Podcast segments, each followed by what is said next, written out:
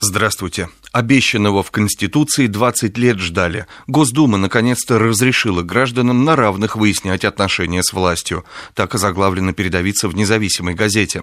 Госдума одобрила в первом чтении пакет президентских законопроектов о создании в стране административных судов. Скоро граждане, общественные организации и юридические лица смогут на равных спорить с государством о его законах, решениях госорганов, действиях или бездействии чиновников. К 20-летию Конституции, наконец, конец реализуется один из важнейших ее принципов. Истец будет избавлен от бремени доказывания. Эта задача возложена на ответчика, государства. Суду же предписывается помогать истцам, а не ответчикам, и так изначально сильным. То есть принцип равенства сторон и их состязательности для данных процессов оказывается недействительным. Впрочем, эксперты и практики уже нашли в законах целый ряд сомнительных положений. Например, по избирательным спорам, оговаривается независимая газета.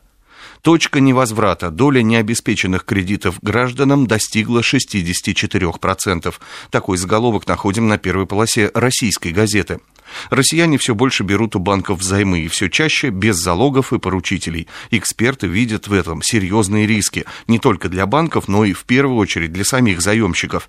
По данным Национального бюро кредитных историй, средний размер кредита на покупку потребительских товаров к апрелю 2013 года составил 170 тысяч рублей, на 15% больше, чем год назад. Заемщики стремятся получать и более крупные нецелевые кредиты, по ним, как правило, больше срок и ниже годовая ставка, отмечается отмечает российская газета. Хроническая иннопотенция. Строительство российской Кремниевой долины превращается в кормушку для коррупционеров и жуликов всех мастей. Материал под таким заголовком открывает номер газеты «Труд».